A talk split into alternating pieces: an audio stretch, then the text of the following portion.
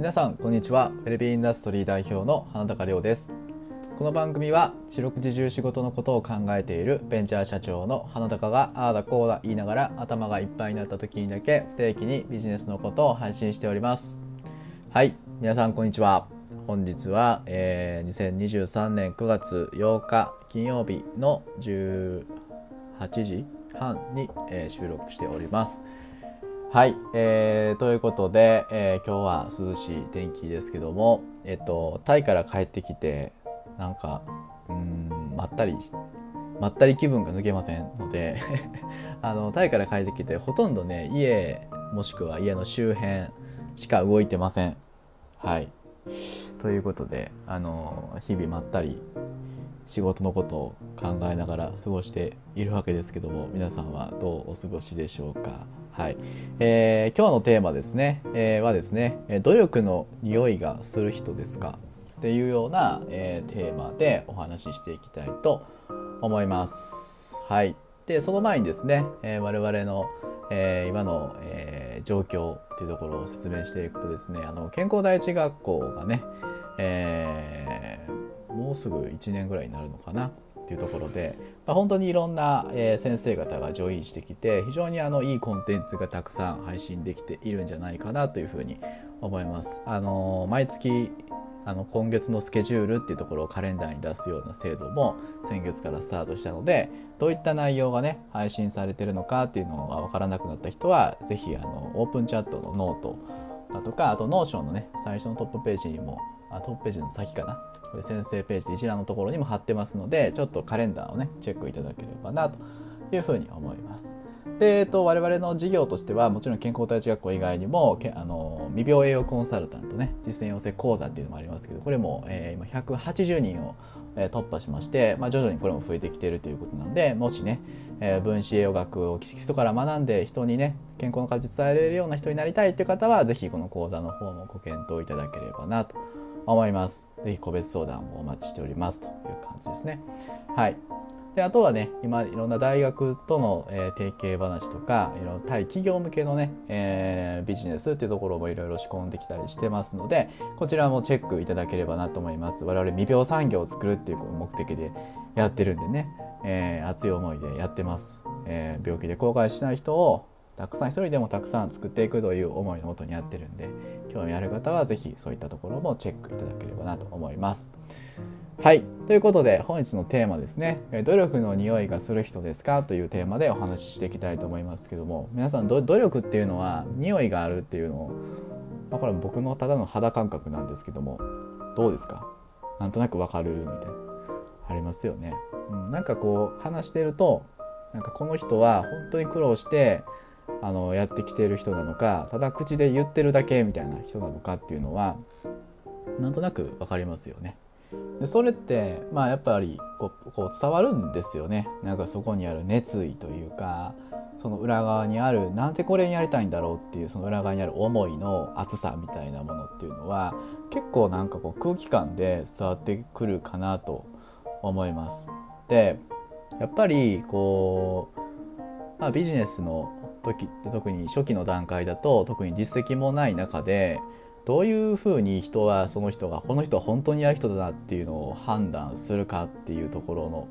に結構この要素って多いかなと思ってて僕もあの日々あの個別相談というかあのこの講座を検討してるんですけどどうですかねっていう方に説明する時にお話聞いたりするんですけどやっぱりそれは結構感じますね。あの話しててあこの人本当に思いがあってこういったことやっていきたいんだって人となんとなく今の職場が嫌だからなんかもっと楽してなんかサクッとなんかどこでも世界中どこでもパソコン1台で働ける環境、まあ、それになれたらいいよねぐらいのあのモチベーションの方なのかっていうのが結構見えるかなと思います。まあ、もちろんどっちがいい悪いっていう話じゃ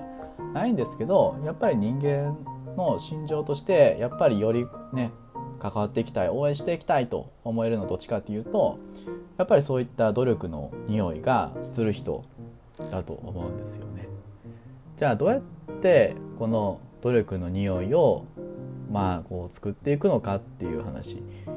なんですけど、まあ、これはもう努力するしかないですよね当たり前ですけど、まあ、努力っていうのは、えー、必ずしも実るとは限らないですよね。努力してれば成功するなんてことはなかなかそれだけじゃ難しいと思います。ただ努力は少なくとも成功するためには必要な要素ではあるということですよね。だから、まあ、努力もですねもちろんその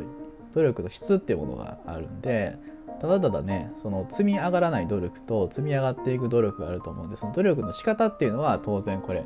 学ばないといけないですけども少なくともやっぱ楽してやろうとすると無理なんですよね。これに早く気づかないといけないっていうことなんですよ。まあ、僕もねあのそれをもう本当に身に染みて分かってますから、まあ、起業したての頃なんていうのはもう本当に何もなくて、えー、お金もなきし人脈もなし何もない状態のところからもうひたすらもう動きまくって名刺配りまくって喋りまくってみたいな、まあ、そういうフェーズが、まあ、別に僕だからとかなくてみんなややっていると思うんですよね。そういったことをやる覚悟があるのかっていうところはやっぱり言葉の節々からあのやっぱ感じる部分があります。それでじゃあどういうふうにすれば、えー、どういうふうにすれば正しい努力ができるかっていうとこですよね。やっぱりこう自分の引き出しの中だけで、えー、どういうふうに努力するかって考えていくのって結構難しいなと思ってて例えば僕にまず相談来る人ってそもそもヘルスケアに関する知識がやっぱりほとんどなかったりするんですよね。その中でじゃああなたは健康の中のどの部分にフォーカスして誰のどんな悩み事を解決したいんですかって聞かれても多分ほとんど誰も答えられないと思うんですよね。だからこそまずは最初に自分の枠を広げていくまあもちろん知識がないとその信念っていうのは生まれてこないですからまずはしっかり、えー、そういった知識を学びそしてどういうほかねどういうふうに活動してる人がいるのかっていうそこの、えー、引き出しをまず増やすっていうフェーズですね。これがないと正しい努力ができないですよね。つまり進むべきこう方向がミサまだどっちがゴールか分かってない。右に行けばゴールなのか左に行けばゴールなのかまっすぐ行けばゴールなのかが分からない状況でマラソン大会ってスタートできないじゃないですか。確実にこっちの方向に、えー、ゴールがあるんだ。だから皆さんみんなこの我慢して辛い中でも走っていけると思うんですよね。この先が本当にゴールなのか分からないマラソン大会って超地獄じゃないですか。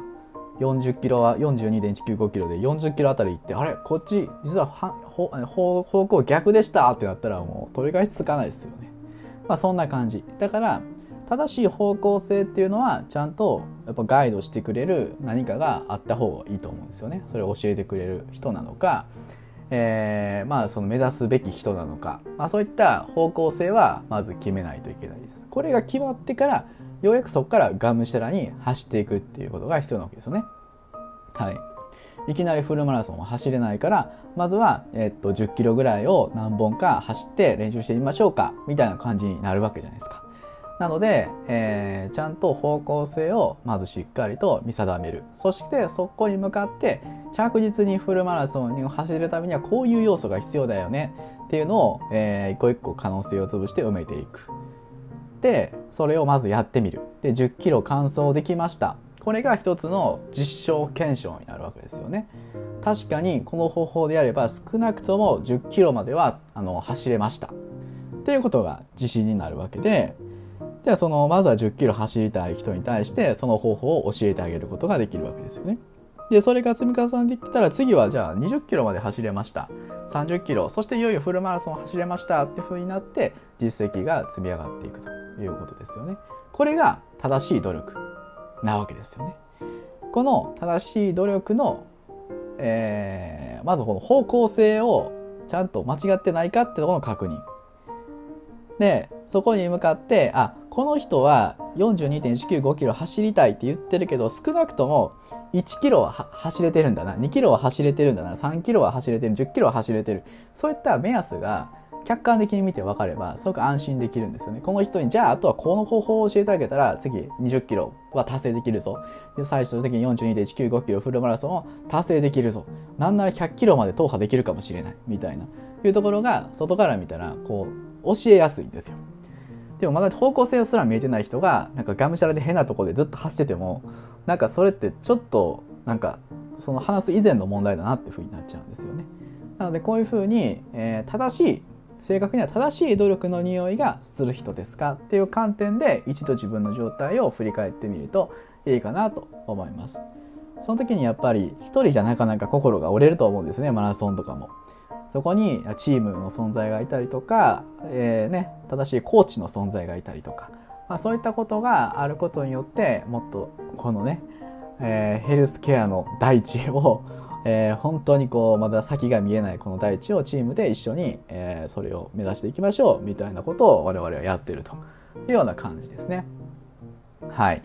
なのでその規模は全然あのね小さい規模でも大きい規模でも全然どっちでもいいんですけど正しく努力をしてるかっていうところを、えー、一度しっかり考えてみるとヒントになるんじゃないかなというふうに思います。はいということで、えー、今日はえー、努力の匂いがする人ですか？というテーマでお話しさせていただきました。はい。こういった匂いっていうのはなんかすごくそう本能的に何かをね察する部分だと思うんでなんかすごいなんか最近匂いって深いなとか個人的に思ったりもしている部分になります。はい。ということで今日お話していたのはウェルビンダストリー代表の花高亮でした。本日もお聴きいただきありがとうございました。